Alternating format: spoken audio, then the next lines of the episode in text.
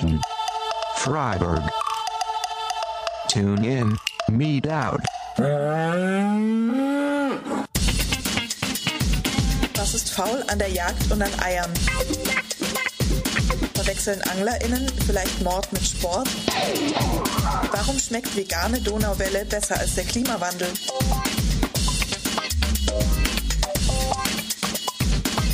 Und wird es irgendeiner Art gerecht, gehalten und getötet zu werden?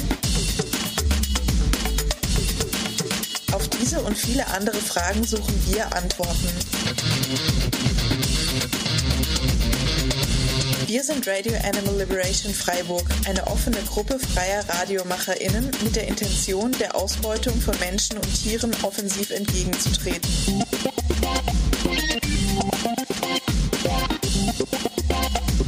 Wir bieten euch jede Menge Anregungen für vegane Köstlichkeiten in die Mägen, Musik auf die Ohren, Tierbefreiungsideen in die Gedanken und Mut in die Herzen, um die nötigen Schritte zu tun. Ralf, jeden dritten Montag im Monat von 16 bis 17 Uhr auf Radio Dreieckland. Tune in, meet out. So, hallo, guten Tag und herzlich willkommen zur 23. Ralf-Sendung. Nach unserer einmonatigen Sommerpause sind wir wieder am Start mit Neuigkeiten, Berichten, Rezepten, Hintergrundinfos aus den Bereichen Veganismus, Tierrechte und Tierbefreiung. Heute für euch auf dem Programm ein Interview mit dem Kampagnenbüro Wietze, das infolge der Bauplatzbesetzung in Wietze gegründet wurde. Da haben wir mit zwei Aktivistinnen über ihre Arbeit und die Aufgaben sowie Erfolge des Kampagnenbüros gesprochen. Außerdem haben wir ein Feature über Milch im Programm, womit wir euch noch einmal aufzeigen wollen, dass die Milch keineswegs ein harmloseres Produkt der Tierausbeutungsindustrie im Vergleich zu Fleisch ist.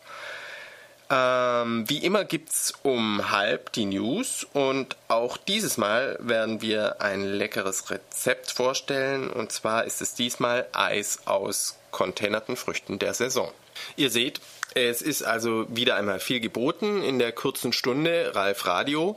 Und weil es so kurz ist, fangen wir gleich mal an. Jetzt, wie versprochen, aus unserer allseits beliebten Sendereihe Unkraut mit Brot ein tolles Rezept für Eis aus Früchten der Saison, frisch aus dem Container Ihrer Wahl. Und jetzt Unkraut mit Brot. Bei bis zu 38 Grad im Schatten sehnt sich so manche nach einer Abkühlung. Leider ist veganes Eis aus dem Supermarkt und Bioladen aber oft nicht lecker, sehr teuer oder sogar beides. Ihr könnt Eis aber auch ganz einfach selber machen. Gut dafür geeignet sind Bananen, die sich immer wieder in großen Mengen im Müll finden lassen.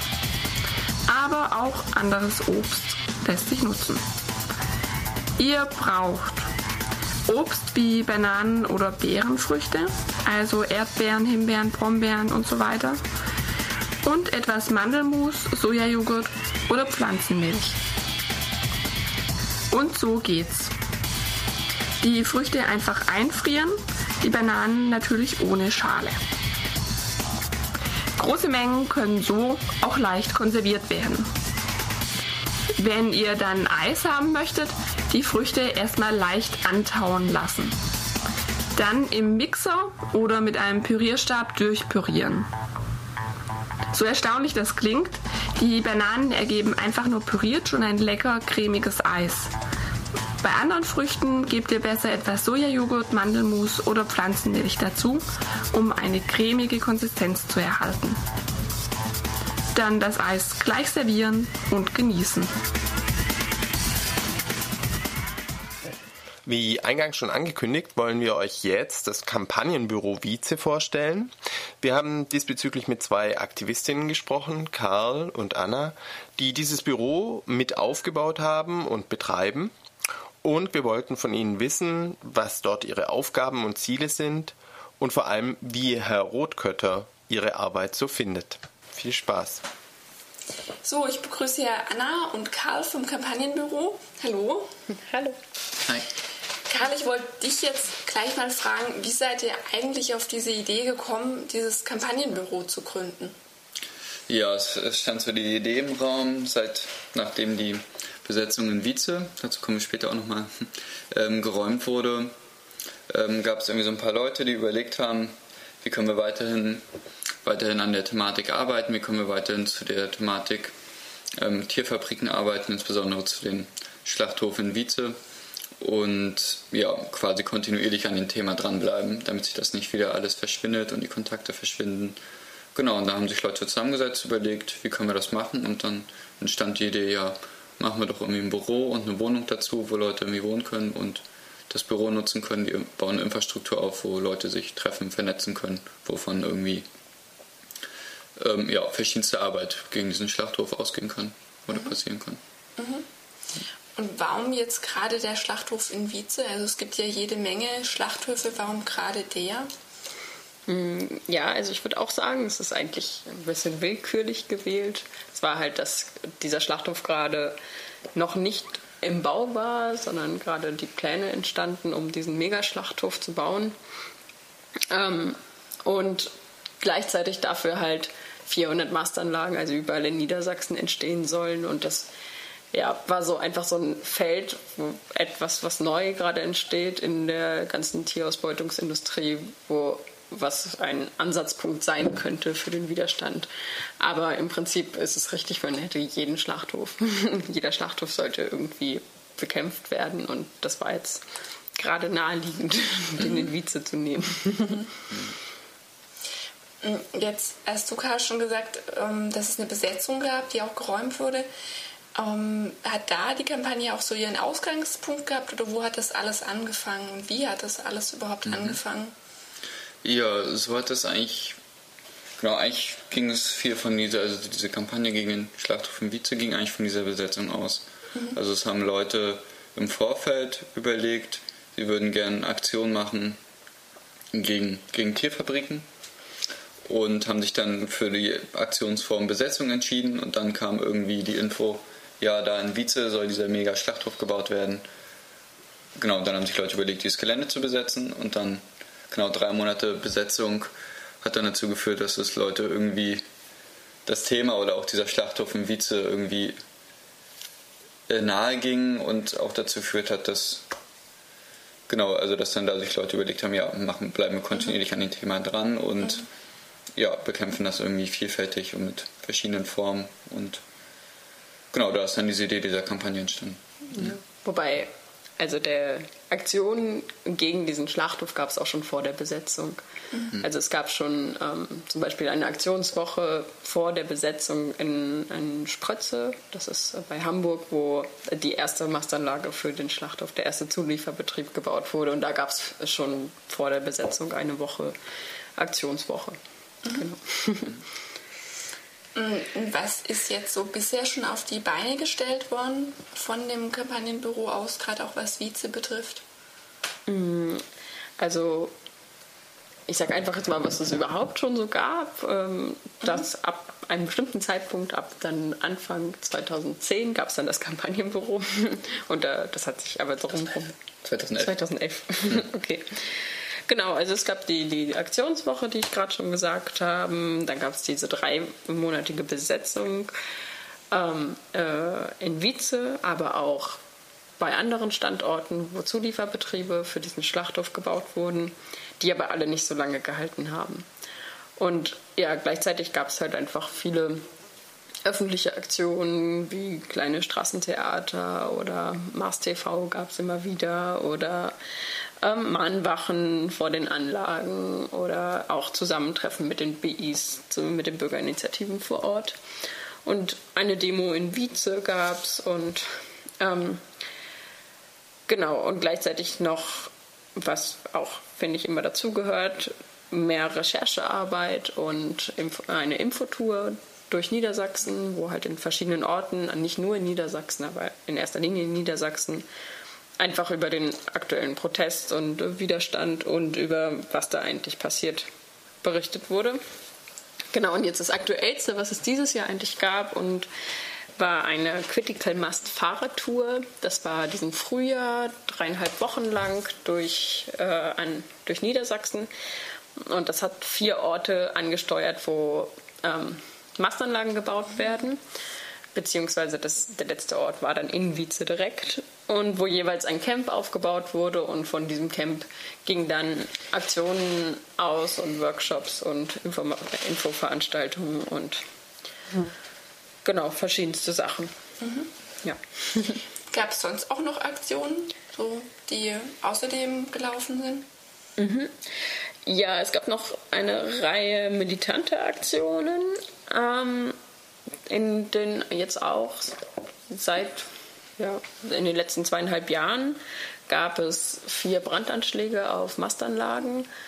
Ähm, die erste war gegen die, der erste war gegen die schon benannte erste Anlage in Sprötze, die damals komplett abgebrannt ist. Solche Anschläge gab es, glaube ich, noch zwei weitere und einen versuchten, genau, wo ziemlich hoher Sachschaden entstanden ist. Und das war immer ein Zulieferbetrieb für, ähm, für den Schlachthof. Genau, der gerade im Bau war. Ja, also da sind auch keine Tiere mit verbrannt. Und außerdem gab es ja sonst noch, was wir mitbekommen haben, irgendwie Farbanschläge auf Häuser oder ähm, ja, in der Stadt, dass irgendwie Sprüche gegen den Schlachthof oder gegen zulieferte Betriebe verteilt wurden. Genau. Ja, was man vielleicht äh, zu den Aktionen auch noch sagen kann, dass, dass oft versucht wird, zu diesen Bürgerinitiativen, also eigentlich in jedem Ort, wo so eine Massenanlage gebaut werden soll, oder auch in Vize, gründen sich Bürgerinitiativen. Und was versucht wird, von unserer Seite oder den Zusammenhängen, in denen wir uns organisieren, ähm, schon noch aus einer, ähm, also wir haben schon noch oft andere Positionen, also was eher auch den Tierbefreiungsgedanken mit einschließt oder auch eine allgemeine Herrschaft und Kapitalismuskritik. Und was natürlich irgendwie diese Theorie weit entfernt ist von dem, was der bürgerliche Widerstand äh, vor Ort, also was die für Inhalte haben, aber trotzdem wird auch strategisch versucht, mit denen zusammenzuarbeiten und zu denen zu gehen und auch Genau, also ich finde das besonders wichtig und auch sinnvoll, weil genau da kann dieser Austausch auch irgendwie entstehen. Also da, wo Leute irgendwie schon wütend sind, da passiert etwas, da wird so eine Massenanlage gebaut, obwohl ich das überhaupt nicht will. Und das finde ich ist irgendwie eine Wut, wo man durchaus ansetzen kann, um auch andere Inhalte oder eine Herrschaftskritik irgendwie ja, ins Verbreiten oder da anzusetzen. Genau. Wie hat es denn bisher so funktioniert? Das sind die Leute tatsächlich auch ins Nachdenken gekommen, gerade so aus den Bürgerinitiativen? Was war da euer Eindruck? Also ich hatte schon den Eindruck, gerade während der Besetzung, dass durch auch einen kontinuierlichen Austausch ähm, ja, es schon gute Gespräche zustande gekommen sind. Mhm. Und gerade halt mit den Leuten, die schon so ein bisschen offen sind für das Thema, so, mhm. weil andere Kritikpunkte und dann, ja, dass es mehr Offenheit ist für äh, Tierbefreiungsgedanken mhm. oder auch den die Verknüpfung mit der, den Folgen für die Umwelt und ja. Menschen, was auch immer wieder thematisiert wurde. Wir haben auch eine Vortragstour gemacht, die auch äh, bei den Bürgerinitiativen ja, irgendwie Vorträge gehalten haben und da, wo wir natürlich genau diese Inhalte auch mit rübergebracht haben. Mhm. Und wo auch ja, eine recht eigentlich offene Diskussion irgendwie darüber geführt werden konnte. Mhm.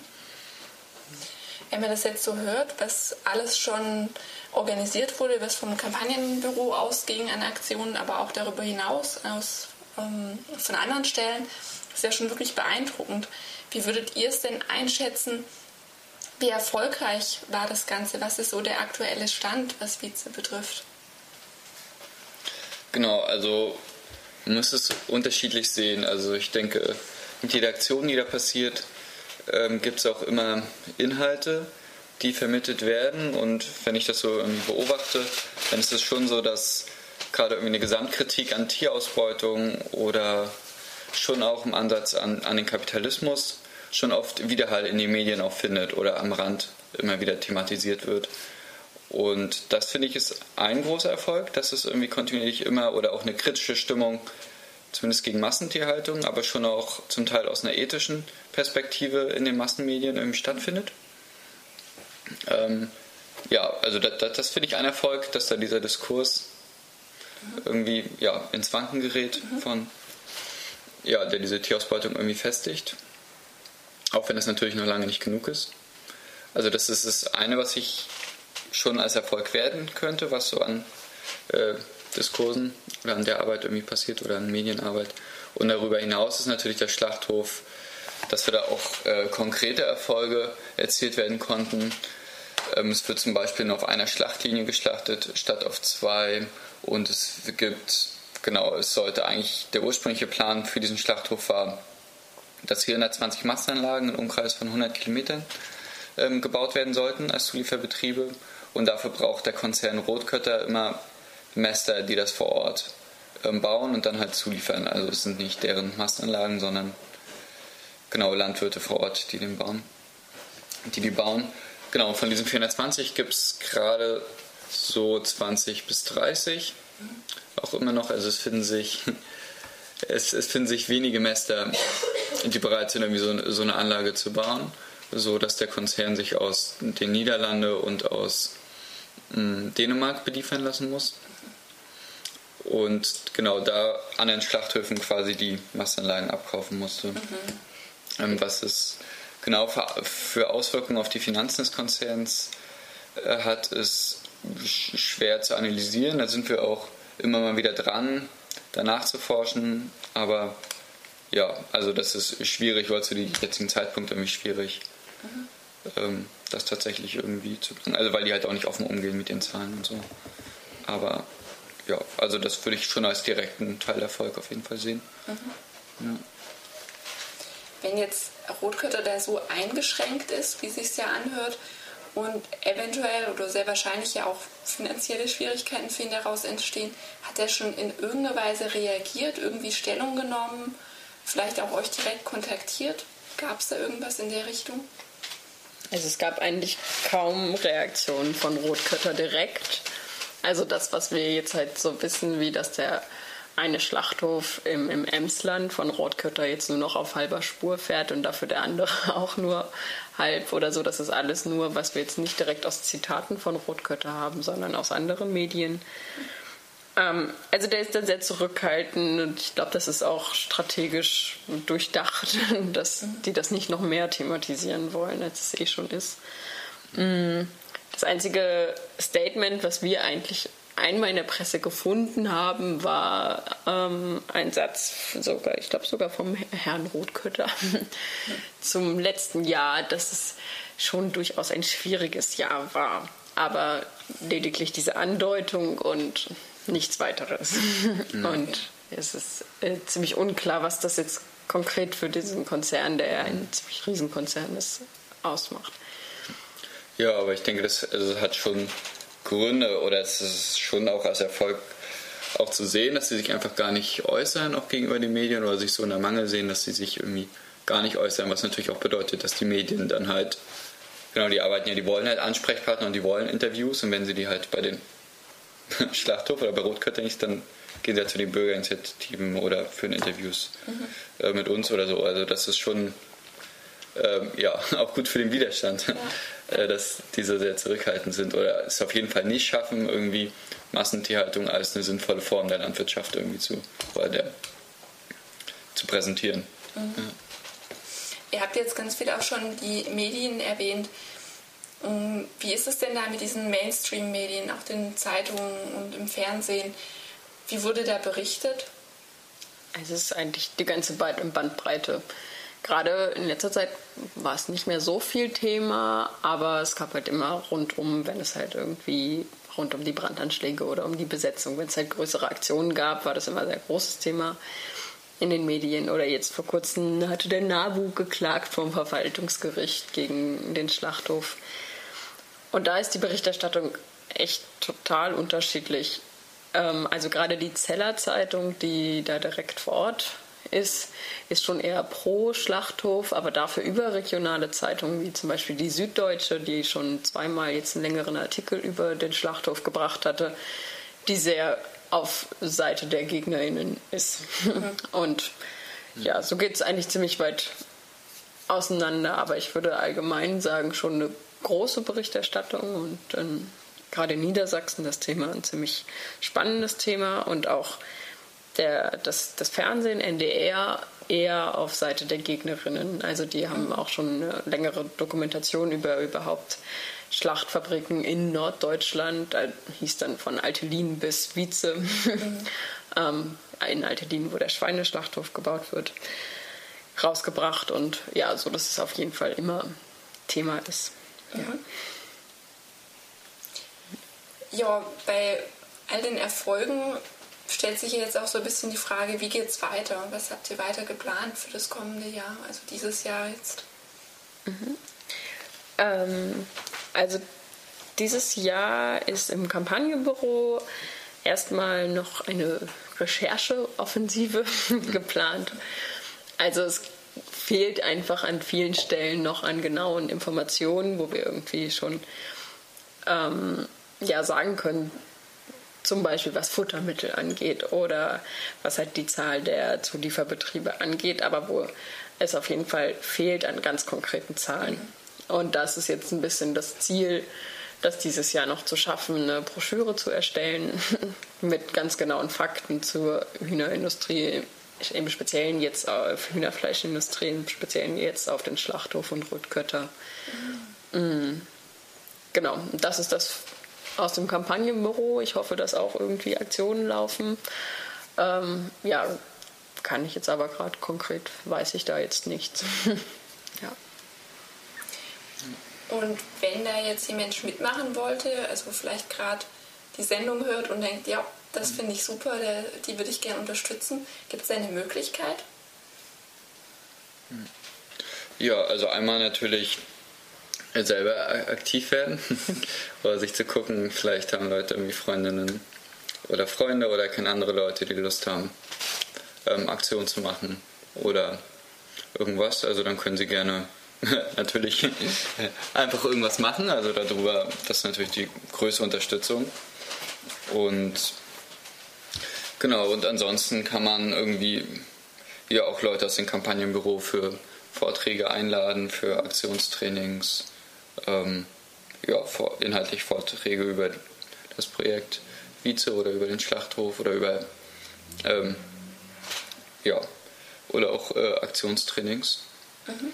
Und selbstverständlich selber immer das Kampagnenbüro nutzen. Das wird nur ja. von verschiedensten unabhängigen Aktivisten genutzt und ist für alle immer offen. Mhm.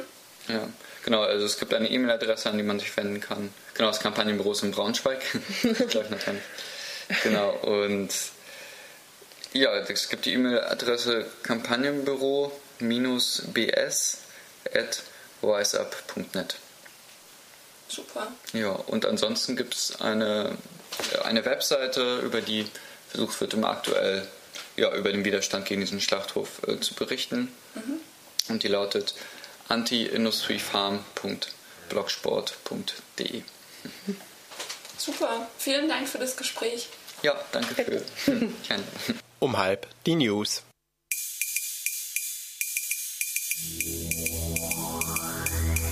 And now, Radio Animal Liberation.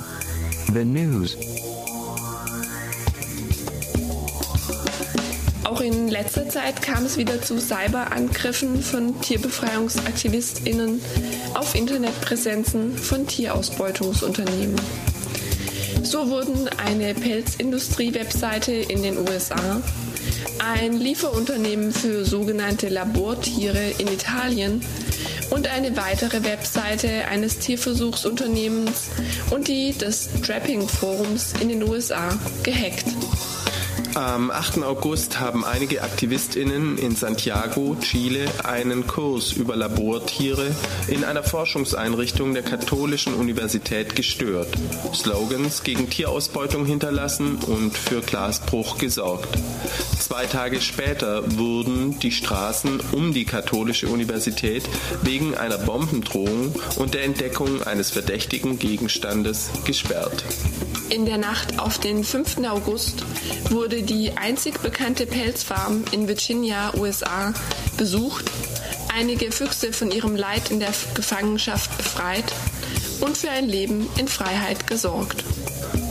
Im Laufe des 4. August wurde im Zentrum in Bern sowohl in den Verkaufsräumen eines Echtpelzgeschäftes als auch auf den Kleidungsstücken rote Farbe verteilt. Dadurch entstand ein Sachschaden von etwa 9000 Euro. Bei Befreiungsaktionen in Spanien und in Kroatien wurden Thunfische aus Zuchtstationen befreit. Hunderte Tiere konnten in die Freiheit entkommen. In der Nacht auf den 25. Juli wurden in Mailand zwei Pelzläden und ein Haustiergeschäft mit Slogans auf ihre Rolle in der Tierausbeutung aufmerksam gemacht und der Betrieb durch verklebte Türschlösser gestört. Im Juli wurden in England durch AktivistInnen der Pig Liberation Front einige Schweine befreit. Sie wurden so von ihrem Schicksal als sogenannte Fleischprodukte bewahrt und führen nun ein Leben in Freiheit. Zirkusplakate einiger Zirkusse mit Tieren wurden zu unterschiedlichen Zeitpunkten sabotiert oder zerstört. So kam es unter anderem in Frankreich, in Barcelona, Spanien, in Brampton, Kanada und in Deutschland in Kiel und Freiburg zu solchen Aktionen durch Aktivistinnen der ALF. In der Nacht auf den 16. Juli wurden in Schweden 180 Hühner aus ihrer Gefangenschaft befreit und diesen Individuen ein Leben in Freiheit ermöglicht.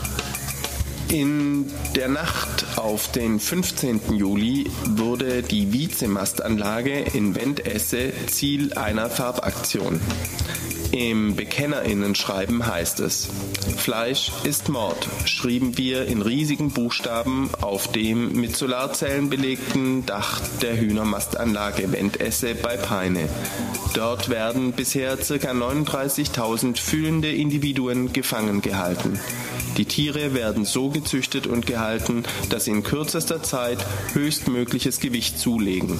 Nach 30 Tagen Lebenszeit sollen sie dann im Wiezer Schlachthof getötet werden. AktivistInnen der Animal Liberation Front ALF haben in der Nacht auf den 2. Juli in England über 200 Fasane befreit. Zudem wurde ein Traktor der Farm sabotiert, indem die AktivistInnen Zucker in den Tank schütteten.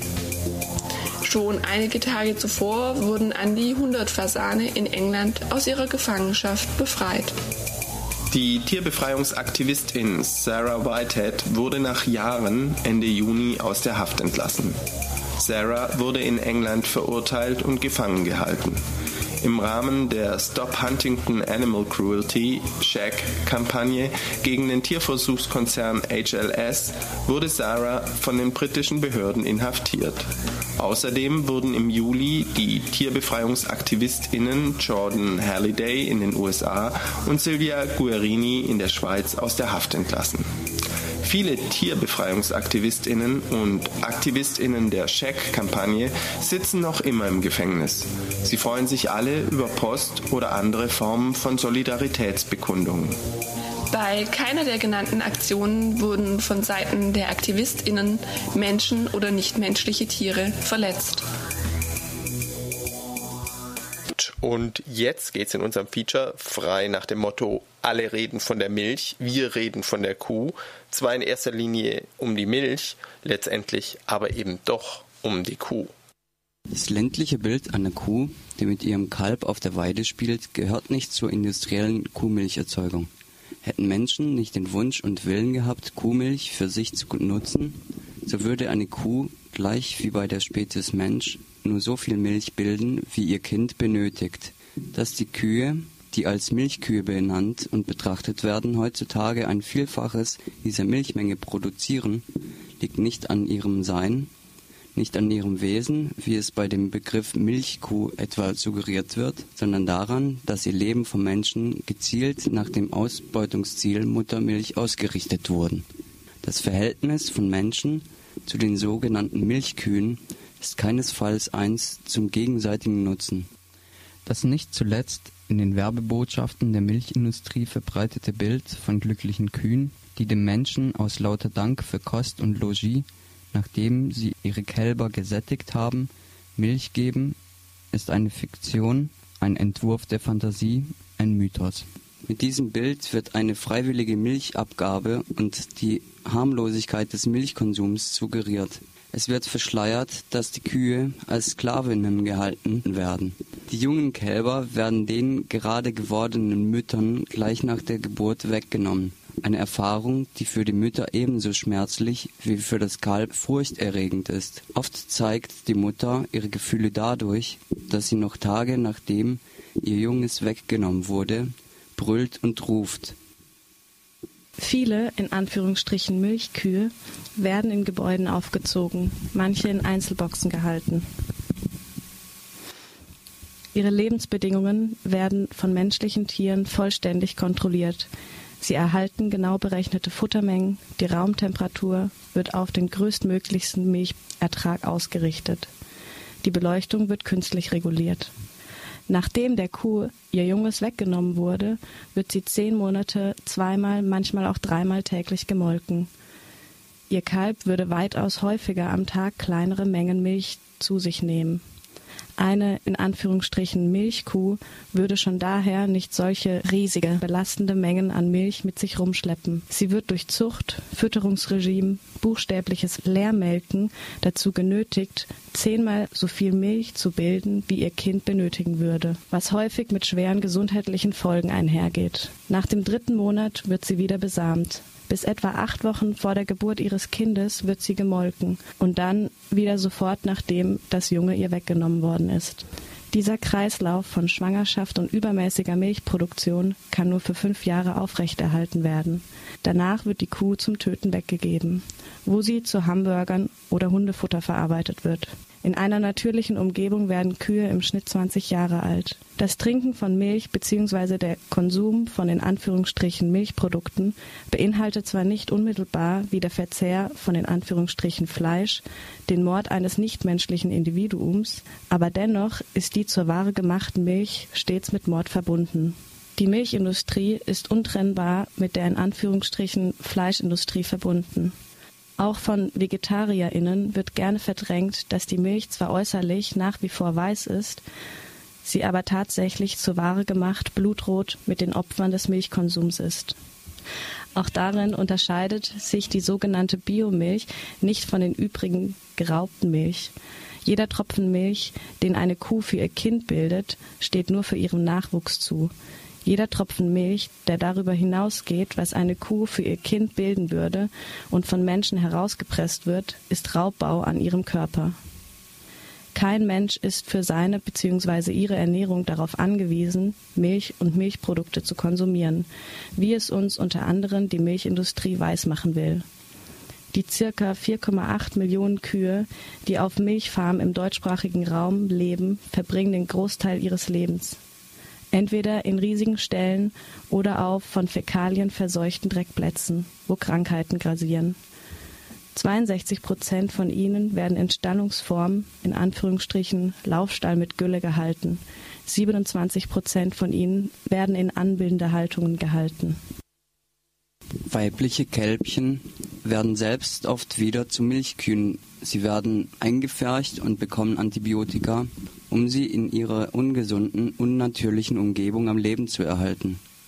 Sie werden künstlich besamt und nach der Geburt ihrer Kälbchen mehrere Jahre lang gemolken, bis ihre Milchleistung nachlässt. Dann werden auch sie getötet. Andere Kälber werden im Alter von ein bis zwei Wochen verkauft und zur Rindfleischerzeugung aufgezogen. Die meisten jedoch werden an KalbsfleischproduzentInnen verkauft.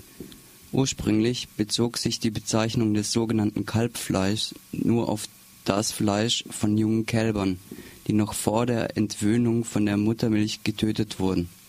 Das Fleisch solcher Milchkälber war zarter und heller als das Fleisch von Kälbern, die bereits begonnen hatten, Gras zu essen und durch das Herumtollen auf Wiesen Muskel bekamen. Das Fleisch von Milchkälbern war allerdings rar denn natürlicherweise fangen Kälber schon früh an, Gras zu essen und tollen auf Wiesen herum und bauen dadurch Muskeln auf. Die kleinen Mengen Kalbsfleisch, die auf den Markt kamen, stammten von männlichen Kälbern, mit denen man nichts bei der Milchproduktion anfangen konnte.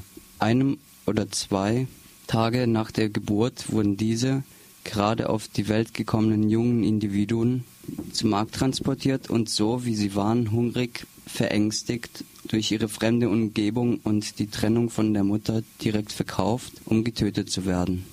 In den 50er Jahren fanden holländischsprachige KalbsfleischproduzentInnen eine äußerst unnatürliche Möglichkeit, das Kalb noch länger am Leben zu lassen und dennoch verhindern, dass das Fleisch rot oder weniger zart wurde. Die männlichen Nach Nachkommen der Kühe, die des Kalbfleisches wegen aufgezogen wurden, werden den Müttern nur wenige Tage nach der Geburt entrissen und dann in kleinen Boxen von ca. 80 cm Breite und 1,20 Meter Länge in den ersten Wochen gehalten. Der Lattenboden, auf dem sie stehen müssen, hat eine Spaltenweite von ca. 2,5 cm. Dieser ist etwas erhöht über dem Betonfußboden des Schuppens angebracht. In diesen winzigen Boxen bestehend aus Holzlatten mit einer Vorrichtung zum Festbinden, leben die jungen Individuen in völliger Isolation. Solange die Kälber klein sind, werden sie mit einer um den Hals gelegten Kette festgebunden, um zu verhindern, dass sie sich umdrehen und somit ihre Muskeln beanspruchen, obwohl ein Anbinden und Festlegen nur mit Übergangsfristen von offizieller Seite erlaubt ist. Wenn das Kalb etwas älter ist, kann es sich nicht mehr umdrehen da der Platz dafür nicht ausreicht. Somit ist das Kalb gehindert, seine notwendige Körperpflege betreiben zu können. Kälber haben einen angeborenen Trieb, den Kopf nach hinten zu wenden und das Fell mit der Zunge in Ordnung zu halten. Werden die Kälber größer, können sie sich nicht hinlegen und ausstrecken. Kälber legen sich gerne mit gestreckten Beinen flach auf den Boden. Dies dient dazu, überflüssige Wärme abzugeben. Diese sogenannten Ställe erhalten kein Stroh oder anderen Bodenstreu, denn die Kälber könnten es aus starkem Hunger essen und somit die blasse Färbung ihres Fleisches verlieren.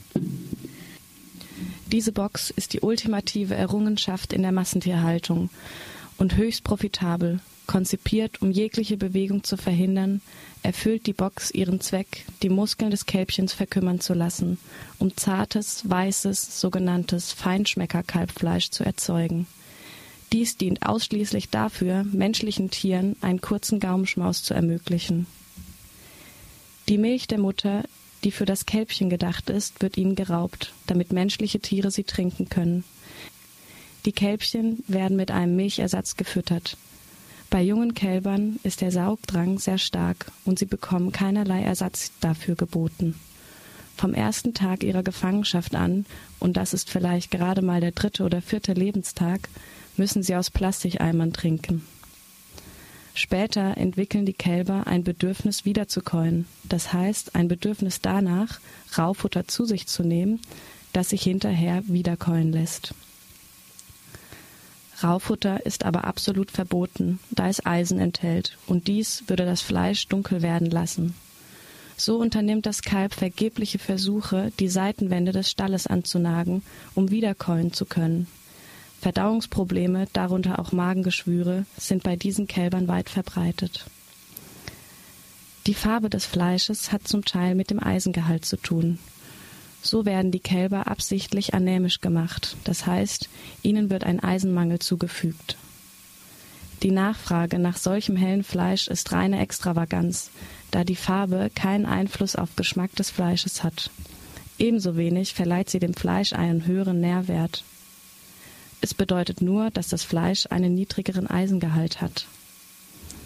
Der Grad der Anämie muss kontrolliert werden, da ohne Eisen die Kälber sterben würden, bevor sie ihr in Anführungsstrichen Verkaufsgewicht erhalten.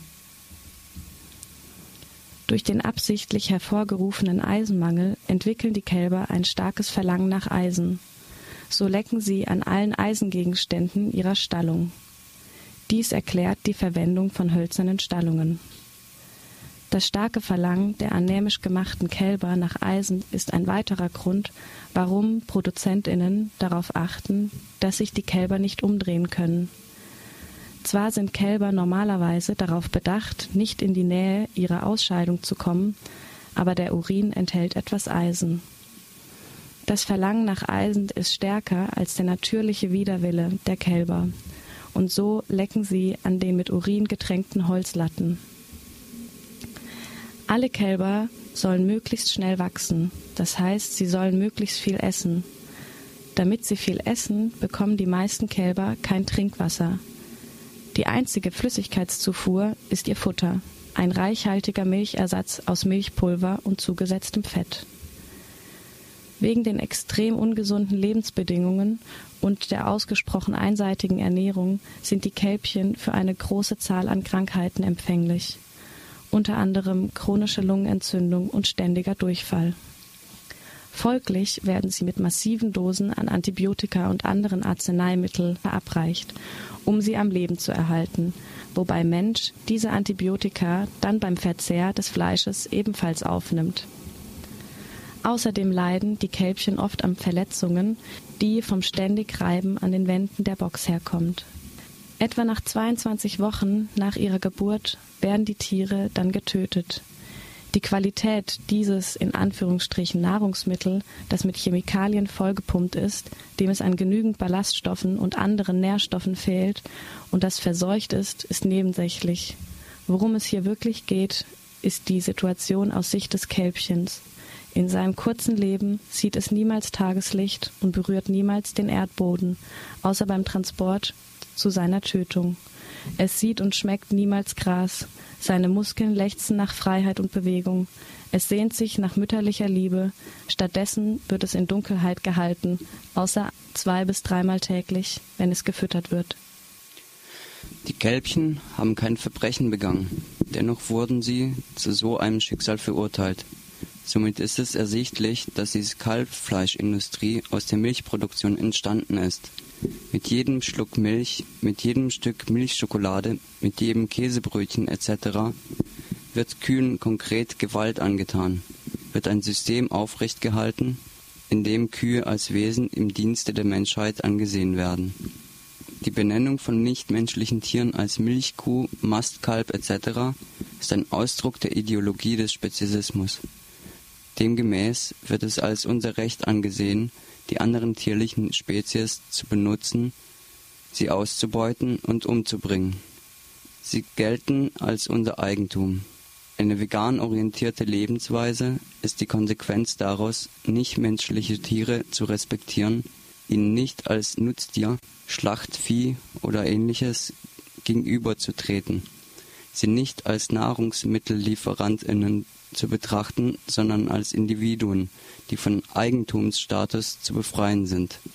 Veganismus ist die Grundlage dafür, mit dem Speziesismus zu brechen. So, das waren auch schon wieder 59 Minuten, Ralf. Wir hoffen, dass euch unsere 23. Sendung gefallen hat und verabschieden uns bis zum 17. September, wenn es wieder heißt Tune in, Meet Out. Tschüss!